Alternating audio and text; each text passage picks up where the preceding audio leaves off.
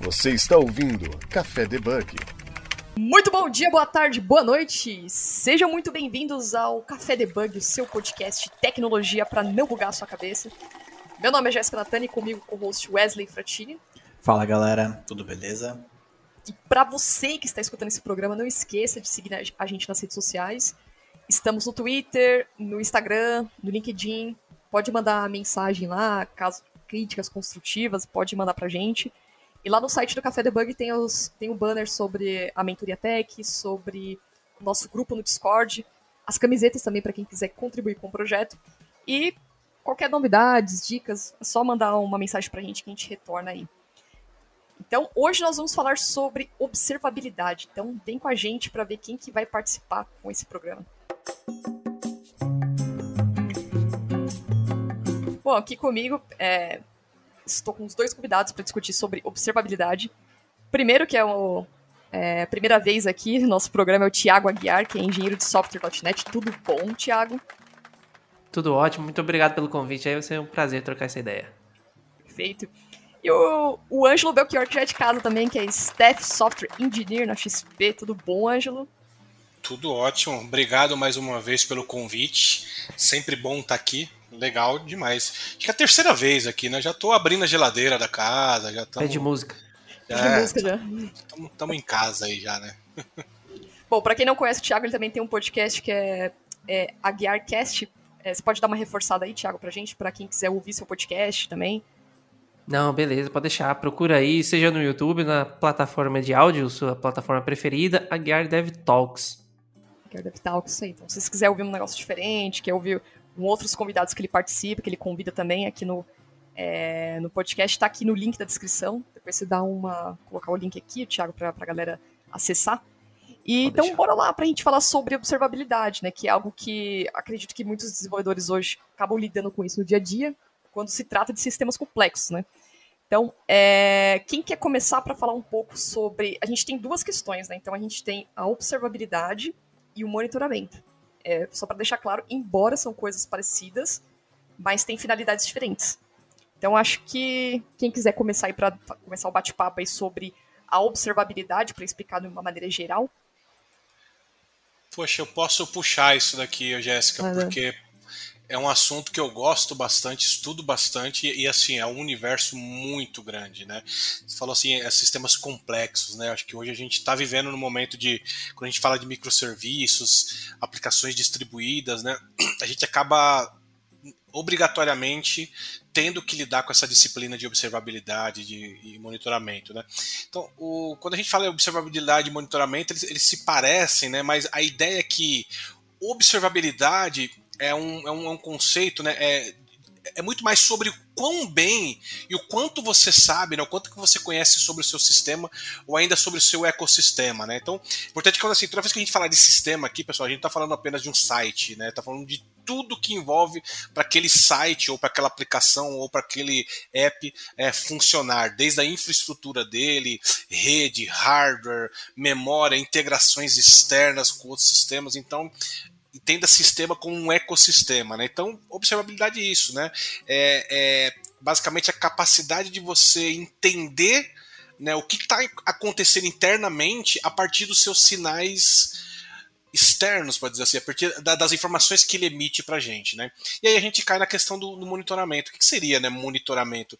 Monitoramento é justamente você é, coletar expor esses, essas informações, esses números, essas métricas, essas análises é, do seu sistema numa parte mais baixo nível ali, digamos assim. Né? Então, monitoramento é, é o processo da da coleta, né, da extração, é, processamento e análise dos dados que o seu sistema está tá emitindo ali para você entender de fato o que está acontecendo e principalmente quais ações você toma a partir do momento que você entende os dados que estão sendo coletados. Eu acho que é um resumo aí, né? Show de bola. Tiago, se quiser complementar também, dar o seu, seu pitaco aí. Ah, pode deixar, meus 5 centavos aqui não vai ficar em vão.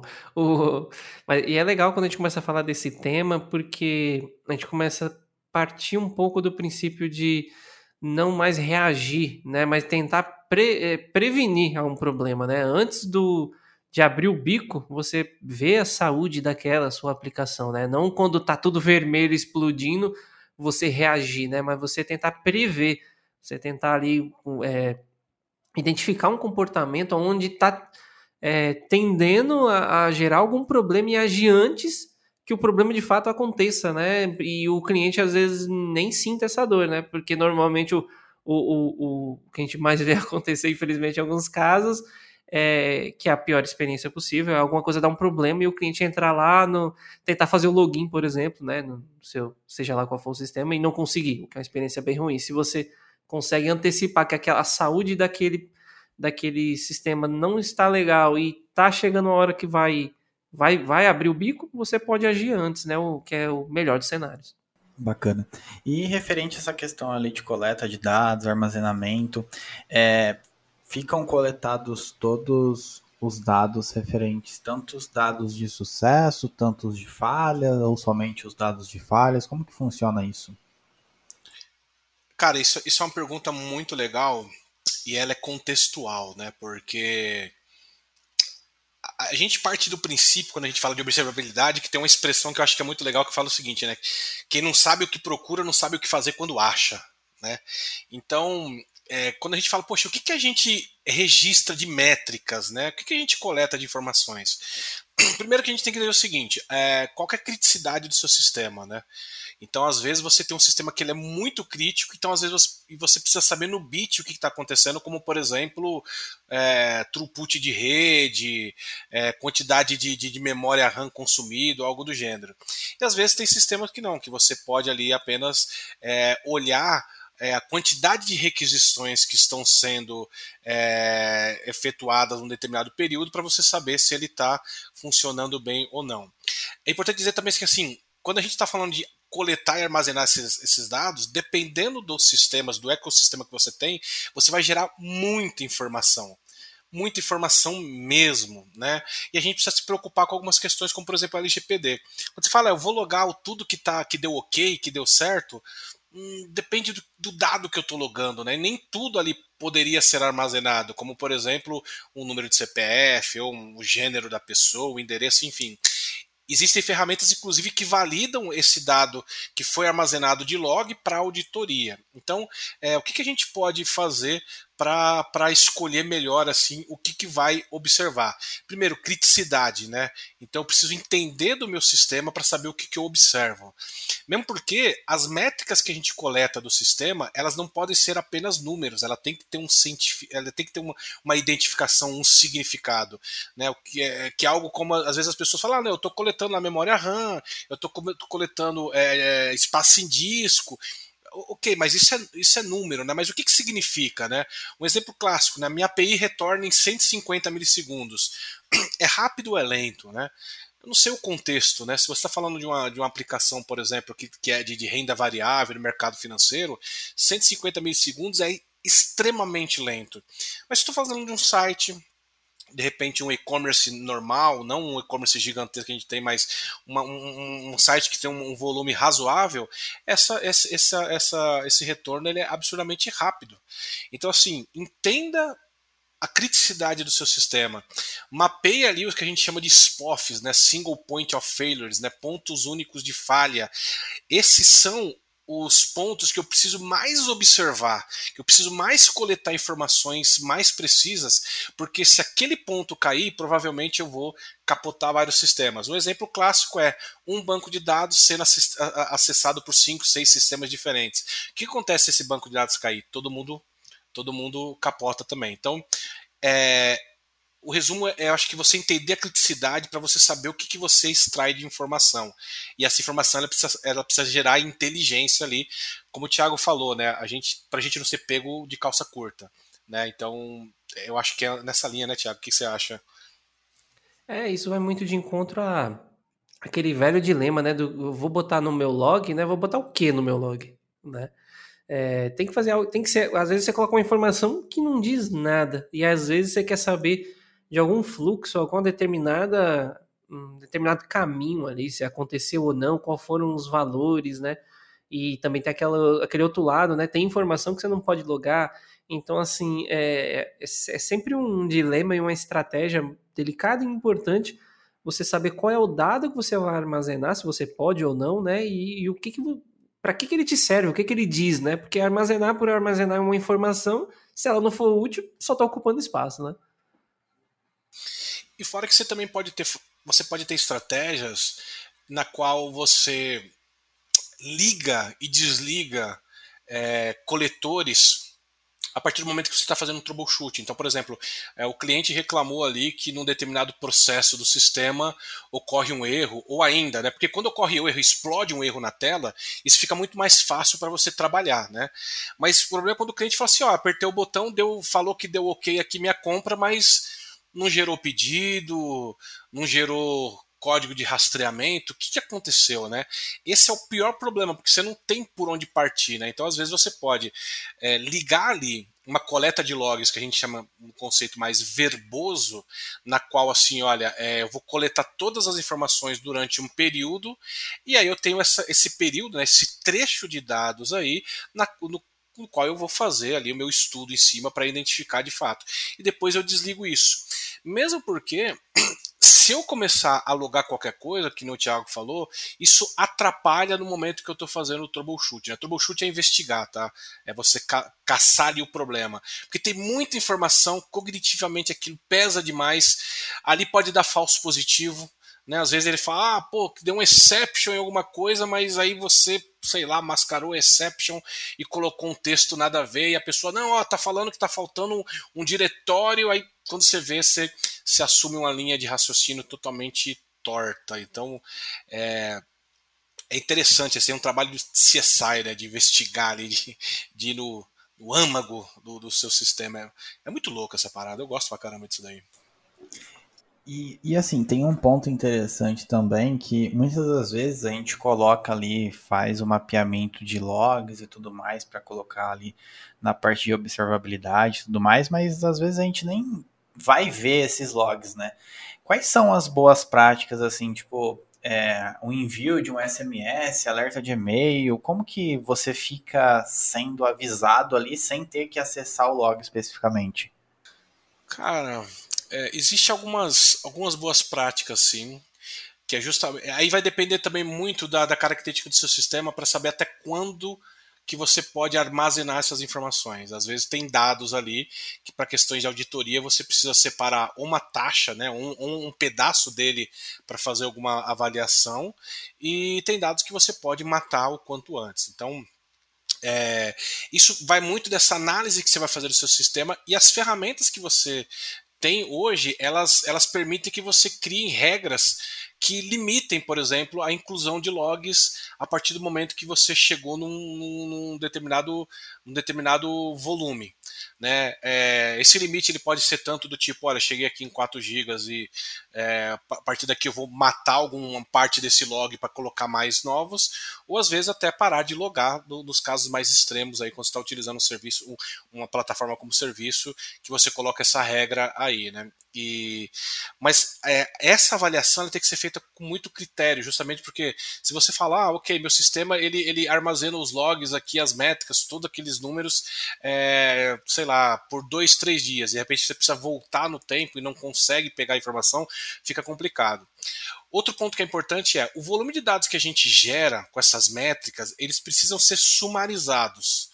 O que significa isso? Eu preciso coletar essas informações e criar basicamente um resumo daquilo, ou por mês, ou por semana, por dia, enfim, no qual eu pego só, digamos que a, a, a totalização. Então, um exemplo simples, poxa, é, minha API ali de cadastro de, de, de clientes, ela está gerando um monte de informações de log, mas eu sumarizo aquilo por semana ou por dia, por quantos clientes eu, tô, eu tenho cadastrado por dia. Então, esses dados eles são mais enxutos e eles vão formar relatórios para vocês ali avaliarem isso num, num determinado momento. Então, você pode travar né, para que você consiga apenas armazenar ou gerar uma quantidade específica de informação. Você pode colocar alertas para isso. Então, nessa questão das métricas que a gente faz quando a gente está monitorando, eu posso falar um alerta seguinte: olha, se meu espaço em disco aqui bater é, 70%, já me manda um e-mail, ou já me abre um chamado, ou já me manda uma comunicação no Teams, no Slack, ou seja lá onde for, para que alguém é, atue nisso. Então, também tem forma de você alertar para dizer o seguinte, ó, você está topando aqui a quantidade de dados. E aí você pode fazer outro processo de transformar esse dado em algo mais mais um relatório, digamos assim, sumarizado do que está acontecendo. Né?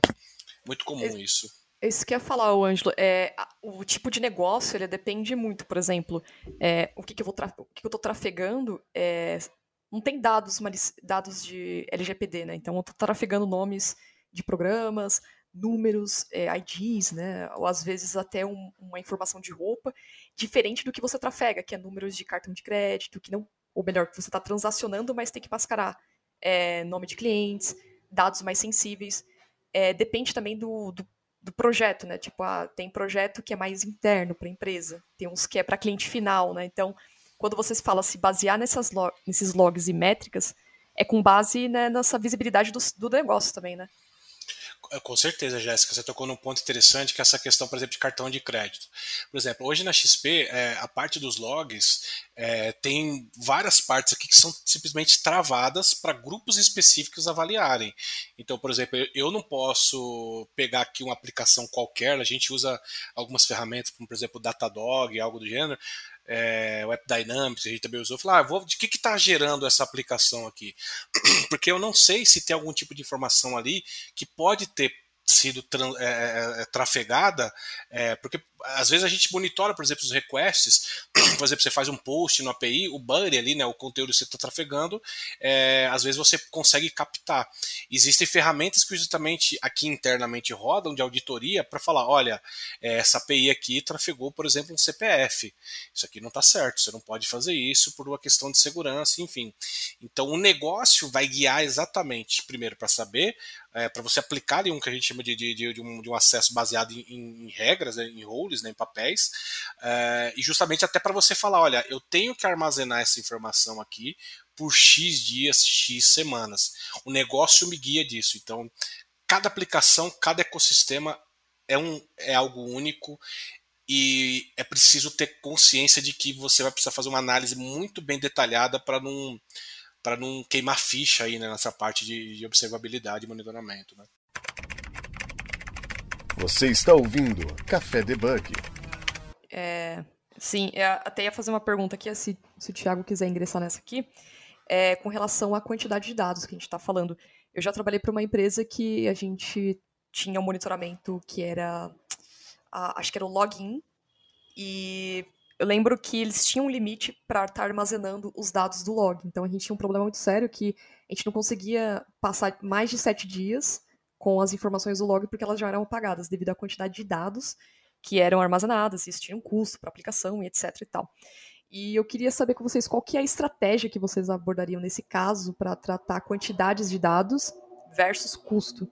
Se você quiser começar aí, Thiago responde também, ou é, o custo, aí eu, essa parte do custo eu vou até falar pro Ângelo aí, talvez ele tenha mais propriedade, mas assim, eu tava até pensando nisso quando vocês estavam falando, de saber selecionar a informação, né, para justamente por causa do fator custo, né, você tem o custo de armazenamento e também o custo, né, na hora de você ler aquele log todo poluído, porque a gente sempre tem aqueles dois cenários, né, aquele log que não tem nada, o log tem um monte de coisa, mas que não serve para nada, o que tá, acaba dando na mesma, né? Mas eu tava lembrando aqui de um caso falando de excesso de informação, aonde tava dando tava dando um gargalo na aplicação porque tava tentando deserializar serializar uma classe para armazenar no log. Só que essa operação que era feita tava tava travando a, a, travando assim, como eu posso dizer, tava a, afetando a performance de resposta da aplicação, o log. Por quê? É, esse objeto que estava tentando ser serializado para salvar e tudo mais era muito grande. Então, assim, será que tinha necessidade? No fim, viu que não necessariamente precisava. Claro que vai haver, onde houver casos que precisa, aí o jeito é pensar numa abordagem um pouco diferente. Tem, às vezes não tem pra onde fugir, tem um objeto grande e você precisa salvar, né? E, e outro caso, ainda falando de é, muitos dados, eu lembro de o, o, que, o que eu acho que é comum até de você sempre, é, a partir de, um, de, um, de uma quantidade, esse log ele é zipado e movido para um outro lugar, né? Vamos, vamos supor assim, tem uma, uma quantidade de, de dias, horas, né, de, em relação aos logs, que, que, que você falou assim, ah, sete dias que é o quente, que é o mais acessível, passou disso, num lugar onde eu trabalhei, era, era zipado, compactado isso, jogado para um outro lugar que já era mais difícil de acessar. Aí você teria que baixar, e era uma coisa um pouco mais manual, não era tão prático, né, ir atrás de um log de sete dias, mas por conta desse, disso que a gente está falando do custo, né, era armazenado para outro lugar, era uma estratégia para para tentar dar uma economizada, né? Porque a, a, eu não lembro agora onde, mas a plataforma onde visual, visualizava os logs era te dava um editor bonitinho, era era uma coisa mais bacana de você de você dar uma olhada, né? Agora, zipou e mandou para aquele outro lugar mais fundo do baú, aí era mais chato de achar e você não via pela plataforma. Você só conseguia baixar e aí você tinha que ver na tua máquina. Então dava um pouquinho mais de trabalho, mas eu acho que uh, o fato de você é, você precisa sempre ser criterioso com o que você vai guardar, porque é, o armazenamento é finito, né? E, e, a conta vai chegar. E você guardar algo que você não precisa é, vai custar bem caro no fim das contas. É, e você tem a parte do processamento também desses logs, né? Porque quando você tem dentro da ferramenta as informações e você precisa fazer uma query, ah, eu quero saber aqui, por exemplo, sei lá, é, no período da data X até a data Y, quais foram aqui a, os processadores ou, as memórias aqui que, que bateram 80% ou algo do gênero. Então, é, isso tem, uma, tem um processamento, ali tem um custo para processar. O que o Thiago falou é importante, né? Você fazer o conceito de arquivar o log, né? Isso, às, às vezes, dependendo da, da, característica do seu negócio, por lei, é, você é obrigado a fazer isso. Tá? E a estratégia é você avaliar o que informação preciso, por exemplo, para fazer um troubleshooting, se eu tenho a possibilidade ou não de habilitar e desabilitar a escrita desse tipo de informação no momento que eu estou fazendo uma análise de erro, isso é importantíssimo. Então eu posso mudar uma flag lá, ó, cospe o log verbose, ou só come, me cospe o que for erro, evita colocar informação, e ali na hora que eu estou analisando ali meu erro, eu ligo, ó, cospe tudo que for possível, coleta as informações, resolvi o problema, desligo isso, né? É uma coisa interessante é que assim, a gente está falando muito de logs, logs, logs, mas tem outros dois conceitos também que a gente tem se preocupar, que, que geram informações também no final, que é a parte de de, de, rastreamento, né, de tracing ali de, de, informação e de métricas também, né? O log é o que está sendo escrito, né? Que minha informação está escrevendo, que desculpa que o meu sistema está escrevendo, que o sistema de terceiro está escrevendo, que o sistema operacional está escrevendo e eu junto tudo isso, né? E aí você também tem outras informações que são as métricas, né? Que é justamente é, medidas é, numéricas quantitativas ali que representam é, digamos que a saúde, ou representa ali um, algo de desempenho de uma determinada parte do sistema, como por exemplo, sei lá, é, a latência, né? Em quanto tempo aquela minha API está retornando, né? A taxa de erros, por exemplo, é, aquela minha API ela tem 100 mil acessos por minuto, e eu estou com uma taxa de erro de 3%. O que, que significa isso, né? É, utilização dos recursos, por exemplo, o quanto de dado está passando pela pela minha placa de rede, que é outra questão interessante que às vezes as pessoas nem param para pensar. Se for minha aplicação tá lenta, ah, mas meu processador tá tá normal, minha memória RAM tá normal, meu espaço em disco tá normal, minha aplicação aqui no log não, não tá falando nada. Só que, por exemplo, você está trafegando tanto dado na rede que a rede ela é um gargalo. A rede é um, é um caninho ali que vai passando água, só que chega um momento que se ele tiver cheio ali, não ferrou você tem essa informação também. Então, é, são muitas coisas que você acaba precisando ali, por exemplo, ter. É, é, é, é ficar de olho justamente para chegar num, numa, numa, identificar o que está acontecendo de fato com sua aplicação. Né? Bacana. E vocês têm ali um caso de uso assim, bem simples ali que, poxa, o log foi fundamental para resolver um problema ali, porque muitas das vezes a gente pensa assim, ah, só guardar o log ali, tipo, nunca vai usar, né? Mas quando usa é essencial ali para descobrir o problema. Vocês têm algo desse tipo para compartilhar? essa semana? Não precisa ser essa semana, vida, né? Na vida, sim. Não precisa, mas se precisar, tem. Se precisa, é, que nem, toma log, que nem o log, né? A gente armazena tudo, né? Se precisar, tem. Então toma essa aqui, ó. Tô, tô aqui por na mesa. Cara, ontem é, eu tava atendendo, eu tava ajudando aqui um, um pessoal que tava subindo um serviço, Windows Service, numa máquina e o serviço tava, tava morrendo, tava capotando ali porque tava faltando algumas coisas, né? É, e uma das aplicações é muito legada que não gera logs decentes, mas a aplicação que consome gera. Então a aplicação tava escrevendo ali é, os logs bonitinho, ela tinha essa, essa facilidade de, por exemplo, eu falar, manda um verbose, né, que é manda todas as informações que você tá, é, que você que você tem aí para a gente analisar. E a gente conseguiu, a partir do momento que gerou o verbose, identificar ali uma exceção que estava sendo é, lançada pela essa plataforma nossa que a gente estava conectando. A partir dessa exceção, a gente viu qual foi o método que gerou e a gente foi direto no código-fonte olhar para saber que faltava ali é, uma configuração específica que ia baixar alguns dados para uma pasta.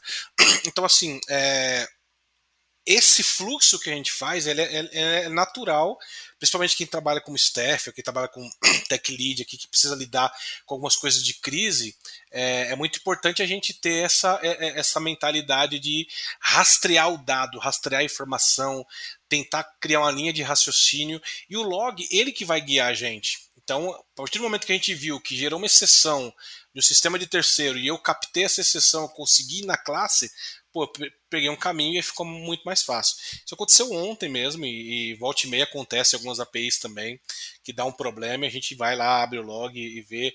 Fica monitorando o log em, em, real time. Tem logs que são escritos em disco, por exemplo, a gente usa aquela ferramenta Beartail, que você abre um arquivo que, que vai, vai, vai gerando informação e ele vai atualizando em tempo real para a gente. Cada linha que é gerada, a gente coloca, consegue colocar um filtro nas linhas. Então, o log geralmente é uma linha estruturada ali, ou é separada por ponto e vírgula, enfim, ou é separado por um caractere especial. Você fala, ah, na coluna X, se vier ali, error, é, mostra para mim nesse Beartail, algo do gênero. Então, assim, é, é um exemplo clássico ontem, né? Eu tenho um case aqui também de de um log, um, um, tracking bem feito, né? Que se não fosse isso, putz, não teria adiantado nada, né? Aquela velha história de um negócio que era para ajudar, acaba não ajudando em nada, que era, agora eu não lembro exatamente quantas APIs tinham, mas era aquele, aquele cenário onde um, tinha API 1 que chamava 2, que chamava 3, que chamava 4, e, bom, cada uma fazia alguma coisa, chamava a próxima, fazia mais alguma coisa, e assim sucessivamente. E o problema estava na última, dentro do. Era um. No banco de dados lá, que a, a query estava dando. Demorando muito, né? Mas até aí não parece nada demais. Mas o bonito da coisa é você ver no nível de você saber, tipo, é, serviço 1 aconteceu isso, isso, isso, isso, bateu no 2, aconteceu isso, isso, isso, isso, foi no. Sabe, ter todo esse caminho de saber que um serviço foi. Todo, todo o caminho, né? Todo o tracking do, do fluxo é, é maravilhoso, dá muito gosto quando você vê e, e, como isso ajuda, né? Mas eu já vi casos desse mesmo cenário onde o tracking não estava bem feito e aí simplesmente a consulta, é, a coisa parava no meio do caminho. Aí o que, que tem que fazer? Teria que abrir o, o, serviço, ver, você ver manualmente aonde que o que ele fazia, aí você ia identificar que ele chamava outro, aí você abria esse outro serviço, tipo tudo na mão. Então, é, ou como, o, o, quanto isso afeta, né, um, um, um, um, rastreamento ali mal feito, né, o quanto isso afeta, quanto tempo leva para identificar um problema, né, onde que está o gargalo, né, imagina aí que, poxa, todo, quantos de nós aí entrou num site para comprar alguma coisa, pô, você entrou ali, fez um, tentou comprar, deu, deu um problema lá, cara, você demorou dois minutos, tem um monte de gente vendendo aquilo, você deixa esse site para lá, vai para outro, né, é uma venda a menos, então tá? Dependendo da, do nível de urgência que você tem em cima da, daquilo, é, o seu tempo de resposta para resolver o problema é, é, é primordial. E aí, só um adendo aí também que eu estava lembrando, a gente falando de quais informações é, a gente deve coletar e saúde de serviço também. É, lembrando até aí um conceito que o, o, querido, nosso querido Ângelo aí, eu aprendi com ele isso aí, de você ter. É, a gente tem muito aquela história de health checking, né? De você identificar a saúde do serviço. mas o seu serviço, né, às vezes ele, muito provavelmente, ele tem dependências, né, seja do banco de dados, em outras APIs e tudo mais. Então, às vezes, sua API está rodando, mas o, o banco, por exemplo, um banco que ele usa, morreu. Então, assim, tá bem, mas na verdade ele tá meio morto, né? Ele tá tipo um zumbi, ele se mexe, mas não tá funcionando. Então, assim, você também identificar esse tipo de informação é, seria importante. Você está ouvindo Café Debug. É, eu até lembrei um case aqui, Thiago. É, é interessante isso porque é, não adianta a gente ter um, um, log também bem feito, bem construído, sendo que eu não sei se vocês já se depararam com isso, mas eu já deparei com situações que o log informava que era um problema de infraestrutura, sei lá, dava erro 500, alguma coisa. Só que tivemos que fazer o rastreio todo da aplicação para identificar que no final identificamos que era um problema de infra, questão de memória, uma coisa um pouco mais abaixo, né? é, memória do banco, memória é, CPU também abaixo. Então, essa rastreabilidade, não sei se vocês já passaram por isso, Wes, Thiago, Ângelo, é, de ter um, um problema, o log já está explícito que é uma, um problema de infraestrutura, mas vocês tiveram que. Sabe aquela, aquele problema, tipo, mesmo que vocês façam a rastreabilidade, mesmo assim, é uma coisa que te perde duas, dois, três dias e fica difícil de encontrar, ainda para simular por se tratar um problema de infra também, por se tratar um pequeno detalhe, né? Ah, eu, eu já vi isso. já vi, eu já vi casos do tipo. E quando você topa, tá acontecendo um problema, mas e o problema, na verdade, tem um problema antes do problema real, né? É, tipo, tipo sei nada lá, a ver, né? Nada a ver, tipo, você tá topando num problema, você fala, caramba, é isso aqui, já resolvi. Aí você vai ver, não, era um problema que você descobriu que tinha, mas é depois dele que o problema de verdade tá acontecendo. É, é o cenário mais gostoso. É, é interessante porque, assim, é, a gente a gente tem dois assuntos. Né? O primeiro, essa questão de rastreabilidade aí, que o Thiago falou, é legal as pessoas é, mentalizarem quando a gente está falando de microserviços, na qual um, um chama, o A chama o B, chama o C, que pode chamar um serviço externo, que pode chamar um banco de dados externo, enfim.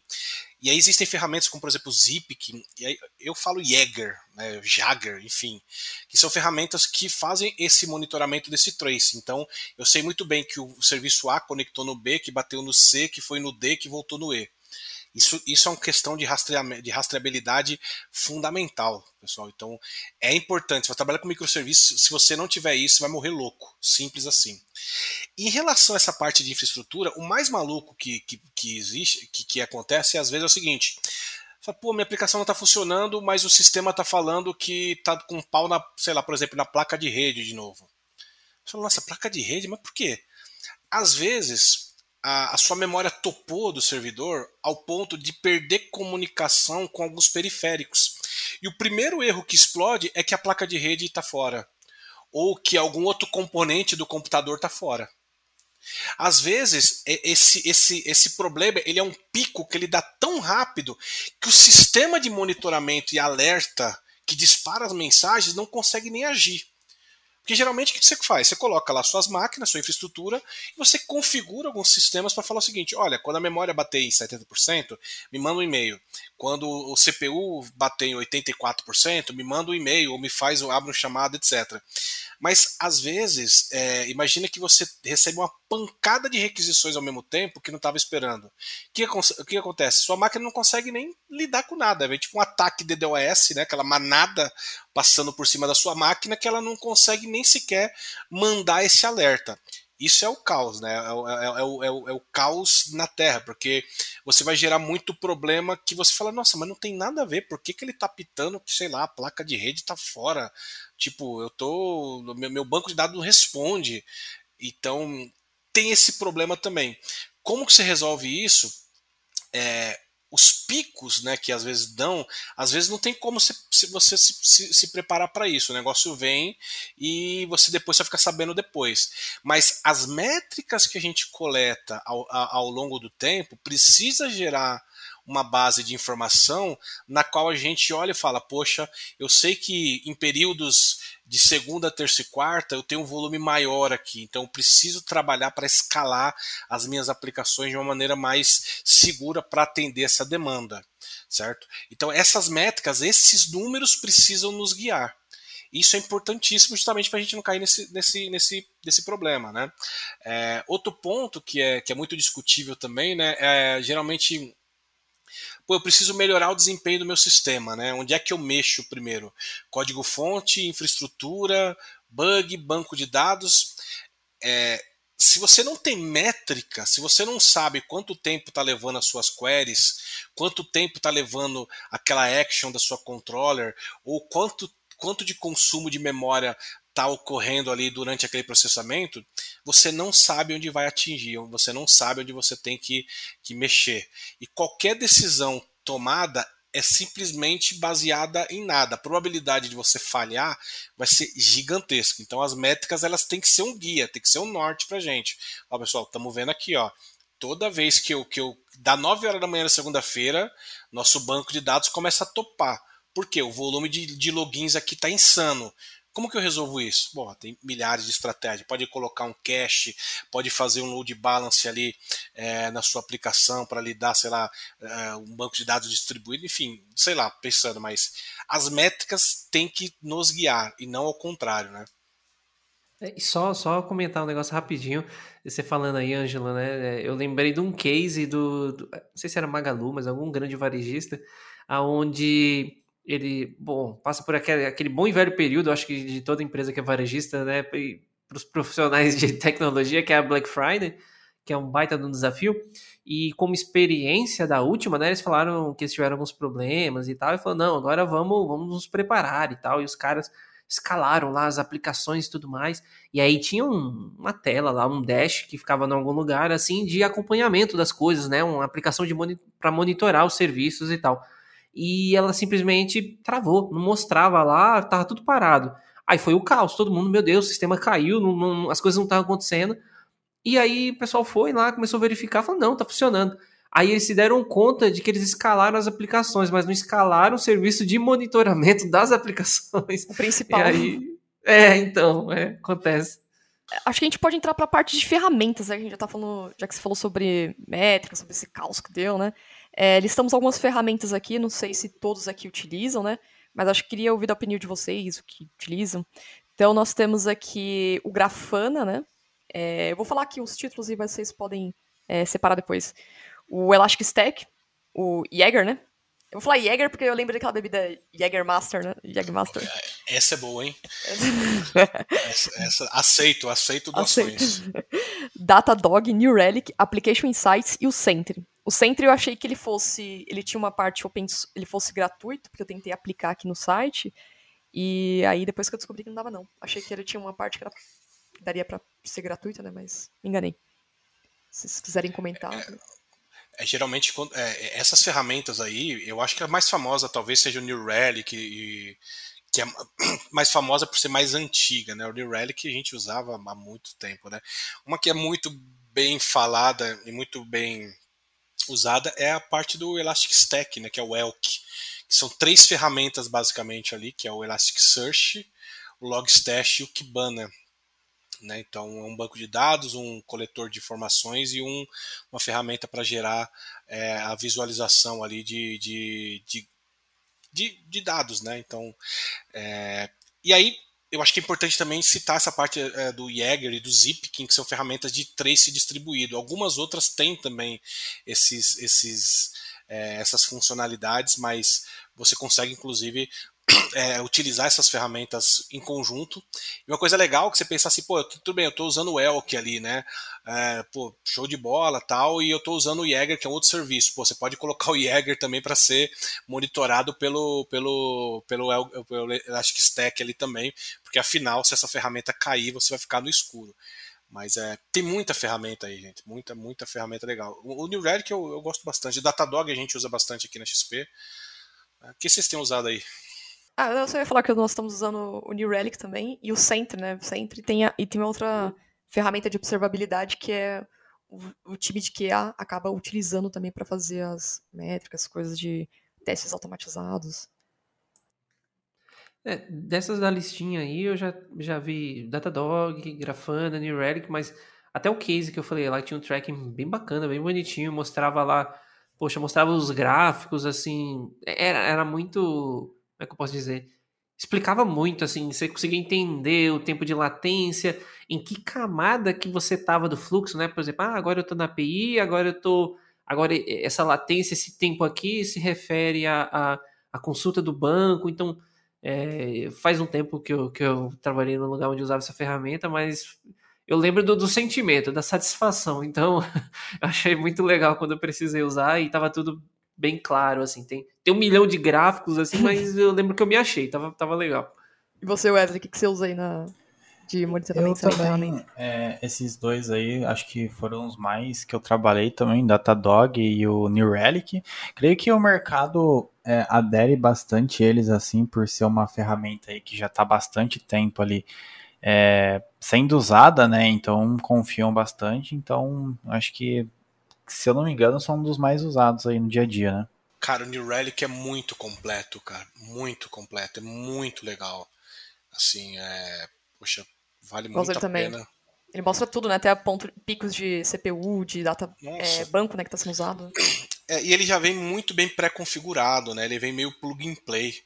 Né? Eu gosto, gosto muito porque isso facilita. Geralmente, quando a gente está nesse cenário caótico de uma crise, é, às vezes fica, fica meio complexo você ficar gerando query, gerando visualizações, fazendo consultas ali. O New Relic, ele, eu acho que a usabilidade dele é bem, é bem, é bem feita, sabe? É, o Datadog também, né? Ele traz essa, essa, essa visualização mais bonitinha. Inclusive, eu estou com ele aberto aqui, vendo uma API aqui da XP, que a gente monitora aqui. Hora ou outra dou uma, dou uma olhadinha. Apesar que tem alertas também, mas eu sempre gosto de olhar. E, é, e são, são bonitinhos aí também, né? Outra coisa que a gente. Que eu acho que era legal a gente falar, assim. É, o que, que a gente monitora, por exemplo? Vocês têm algum caso aí do trabalho? Pô, o que, que. Eu tenho uma aplicação aqui que a gente está monitorando mais é, taxa de requisição, taxa de erro, latência. Como é que vocês identificam, por exemplo, se está lento ou não? Nossa, boa pergunta, hein? É... Aqui as questões ah, de acesso às, às APIs, por exemplo, a gente tem alguma, algumas questões que é, por exemplo, quando a gente vai como que é uma aplicação que é voltada para o time de criação de conteúdo, da produção, tudo de dramaturgia. Então as pessoas precisam fazer relatórios, emitir, fazer impressão de relatórios, né, gerar PDF, e constante, buscar capítulos no, no, próprio sistema, né, uma página de capítulos, então isso tem que ser de forma muito mais rápida, tem que ser, e são é, a página em si ela é muito pesada, então tem muitos dados, vai fazer uma extração de relatório de é, um relatório pesado também. Então, é, vai buscar faz, que tem uma query que vai montar esse relatório, gerar o um PDF. Então, gera um processamento. Hoje está no front, mas a gente está passando para o back-end. Gera um processamento muito custoso, então a gente acaba monitorando isso, monitorando consultas de personagens também, que é que dá o pico lá do New Relic também. Mas acho que é um pouco diferente de vocês. Você, já, você pode dar um spoiler aí do próximo personagem do Antônio Fagundes ou não? não, pior que a gente nem tem acesso. Ah, esse seria um ponto de dado, como fala? É, sensível. Dado sensível, isso. Os nomes dos programas ou das próximas novelas não é colocado na. A gente não tem acesso, né? Então. Ah, isso que é interessante, né? Porque ok, por mais que você faça o sistema e você lide ali com, com, com, informações absurdamente sigilosas, como por exemplo dados de novela, quando sai, atores, etc., é, você precisa também controlar esse fluxo de informação internamente para não vazar. Porque eu imagino quanto que custaria, por exemplo, para a empresa se de repente vaza a informação que a próxima novela, ator, o atriz, a atriz ou o ator principal vai ser fulano ou fulano. Então, inclusive, esse, esse tipo de informação precisa ter uma, uma governança, né, que é outra informação importante, né, uma gestão, uma governança muito grande aí também, né? Então. Se cai na mão do Léo Dias, tá fudido. Porra, aí ferra, aí ferra do doideira. É, aqui a gente monitora muito latência, né? Latência porque a gente tem as, as aplicações que são de renda variável precisa responder em milissegundos, 6, 7, 8 milissegundos. É, isso precisa trafegar absurdamente rápido inclusive são questões de contrato, contratuais, né?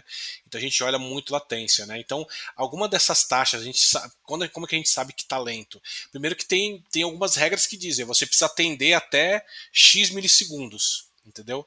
E então a gente já sabe que se passou daquilo tá talento, tá né? Uh, e até outras APIs que nos servem para processar alguma coisa precisa se encaixar nesse cenário. Então às vezes eu tenho uma API REST lá e falo, putz, mano, 120 milissegundos está muito lento.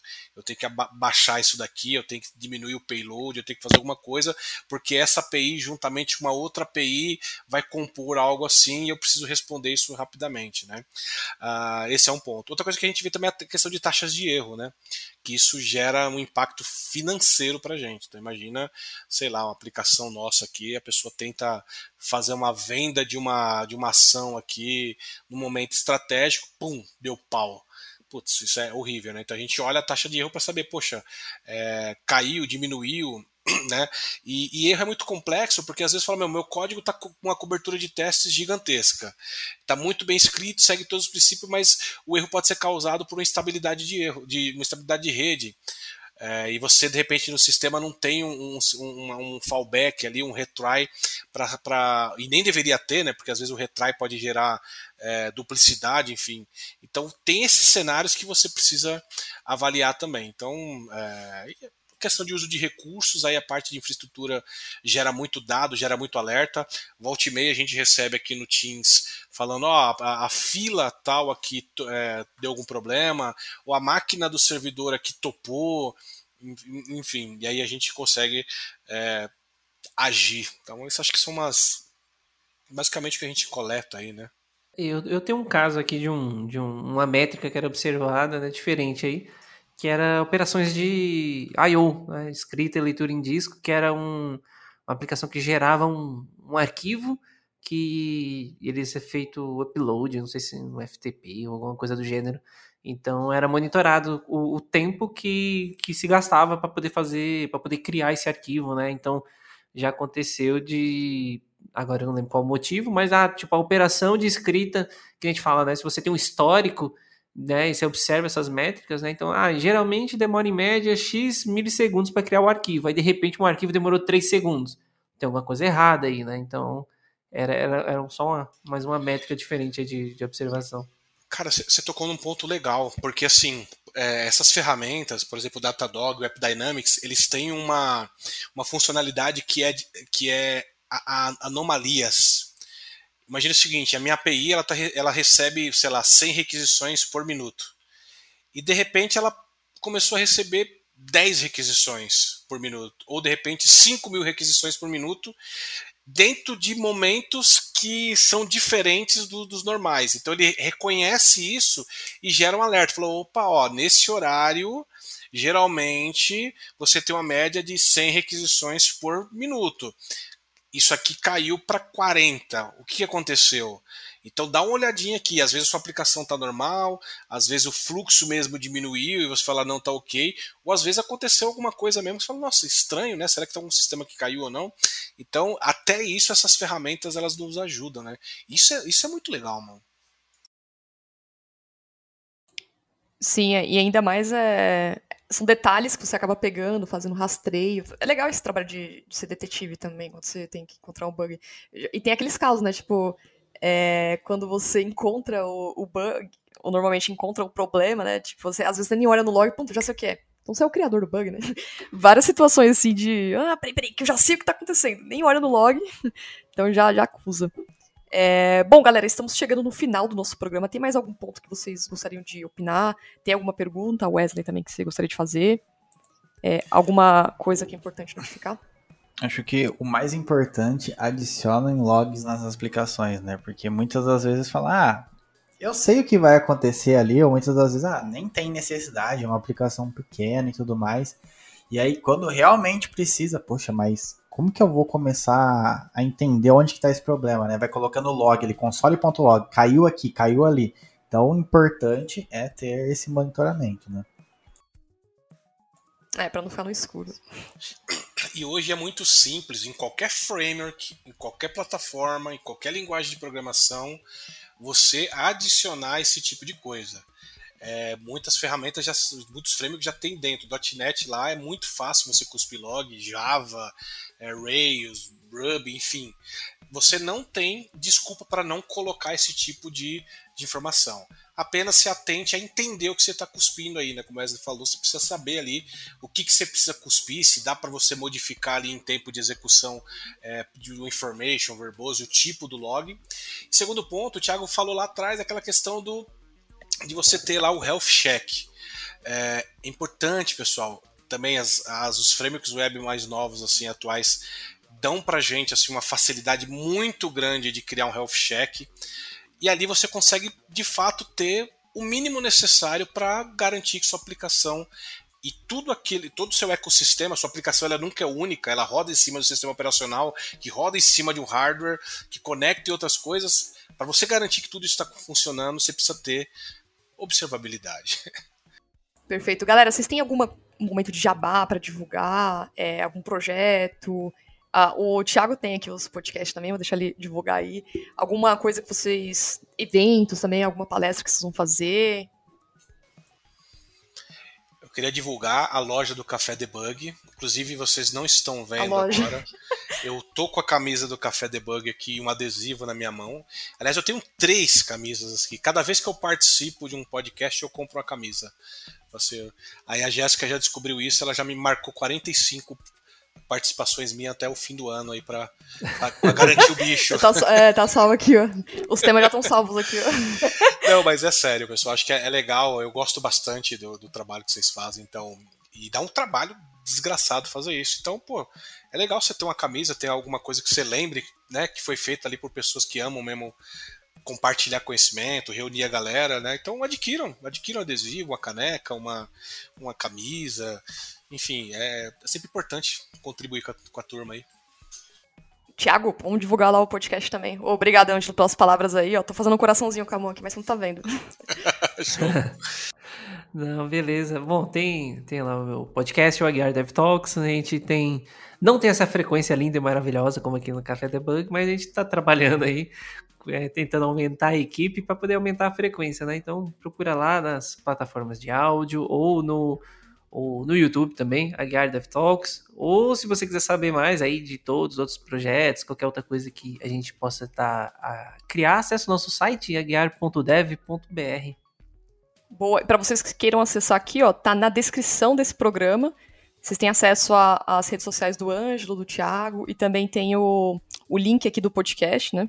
É, a Gear Dev, o site também, se vocês quiserem ouvir, e o canal dele no YouTube, né? Que eles disponibilizam os programas lá. Tá? Bom, e para vocês que escutaram esse programa até aqui, né, a gente só tem aqui a agradecer. É, fica as dicas aí, os contatos também dos meninos estão aqui. E até a próxima gravação, pessoal.